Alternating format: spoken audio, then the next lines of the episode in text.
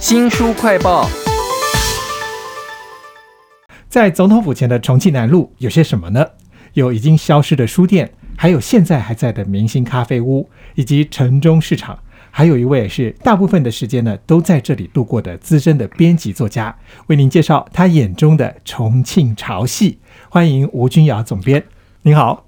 作祥先生好，各位听众朋友大家好，我是吴君尧。我在你这本《重庆潮戏》里头看到了很多的典故，嗯，有些典故我很讶异哦，原来像是白先勇的台北人，或者是黄春明的儿子的大玩偶，都是在明星咖啡厅里面写出来的。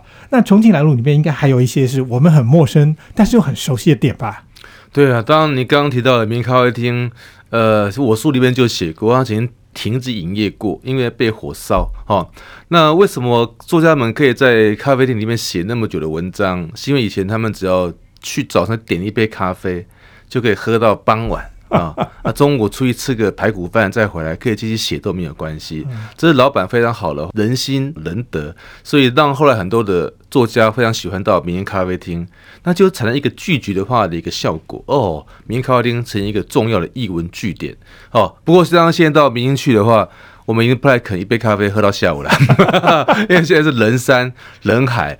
当然，除了民营咖啡厅之外，还有一些比较小的点，像公园还有酸梅汤啊。你刚刚有提到那个排骨大王，也是我印象非常深的。不过那是我好小好小以前的事情了。对啊，他现在也没有营业的。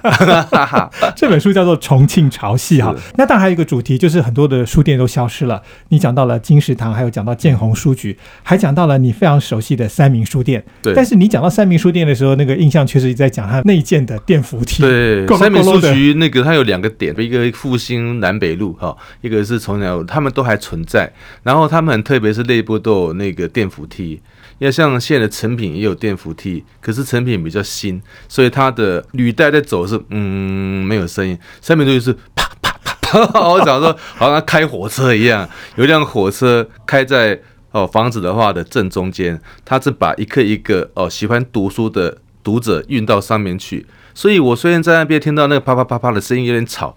可是那个吵闹的声音反而是可以让我可以安静下来，嗯，因为在那个年代要有一个输送带、一个电扶梯，是多么珍贵而难得啊！是，我猜想当初搞不好他那个也是景观之一啊。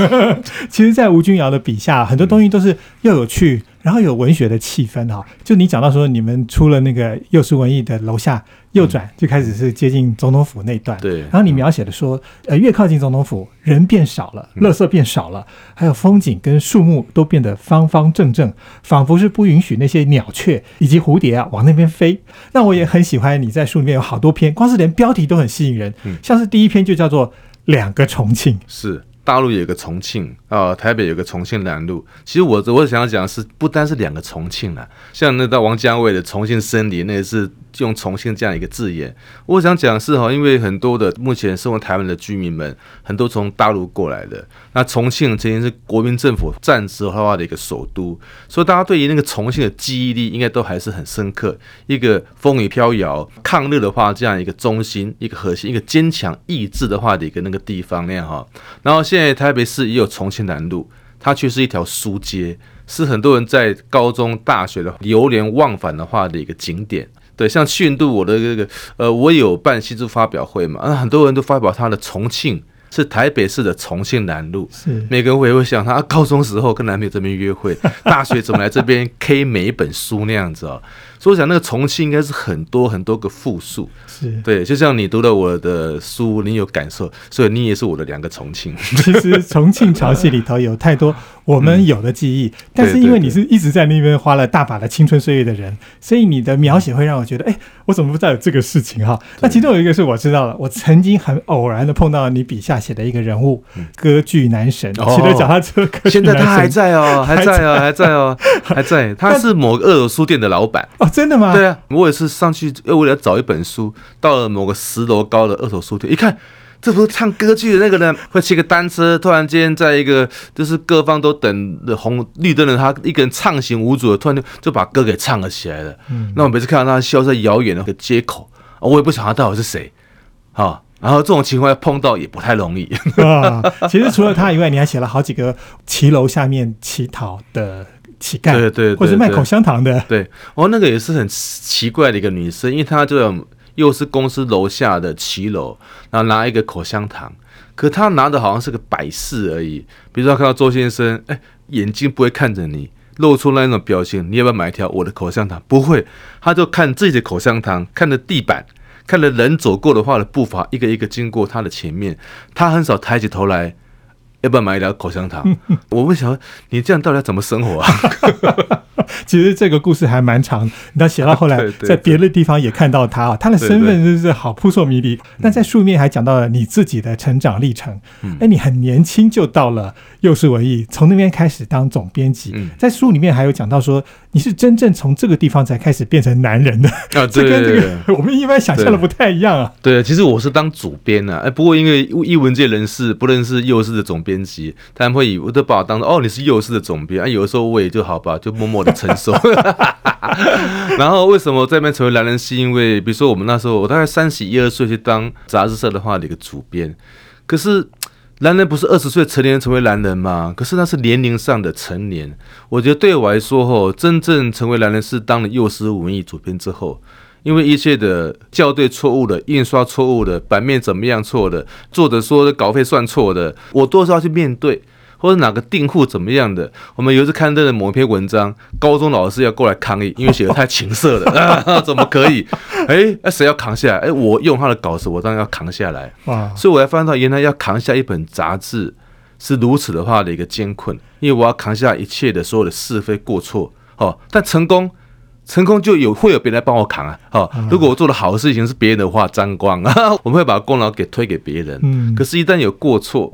那就是我要扛下来。其实吴君瑶在这本《重庆潮戏》里头讲到了你在幼师文艺办公室里面的生活，还非常有意思哦。就是有很多的忙碌跟承担，以及你会偷空下去城中市场晃一晃。啊，对，我是每天到了大概两三点哦，坐在那个办公椅上，那个椅子又不是说特别的话的透气，我就会觉得整个背到屁股到大腿，然后都非常的酸麻啊，非常的烦躁。啊，我就会下去哦，绕一圈再上来。那我绕就发现到，哎，不单是我在绕啊，公司的同事也在那边绕啊。其实又是公司有个很好的一个美德哈，就是员工万一有事情要去办点小事情，比如去寄个信这么小的事情是不用跟公司请假的。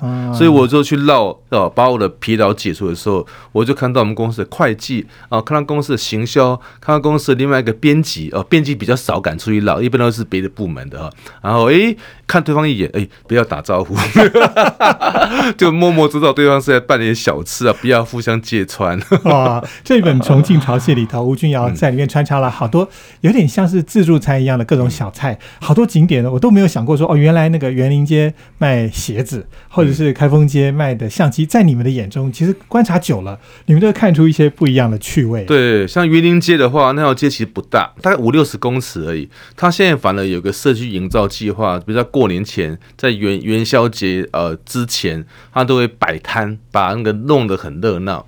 可是卖鞋哈还是一个很竞争的啦，因为现在有更多鞋子，应该百货公司就很多，所以他现在还他还卖行李箱，他还卖皮件，他还卖各种那种摆饰，让这条街的话的成分变得比较更加的多元哈。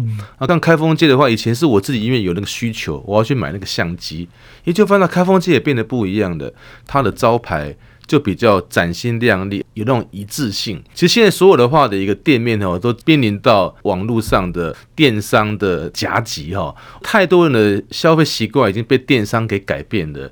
我又买个相机，网络上我也可以买，啊，网里买了没有人保障怎么办？我在办退货。可是到店里买是，哎，你有问题我可以帮你做维修处理。所以我还是习惯去实体店买一些真正比较贵重的，像我至少在买过三台相机啊，对啊，像那单眼的，以前那个 V 八、D 八，是不是？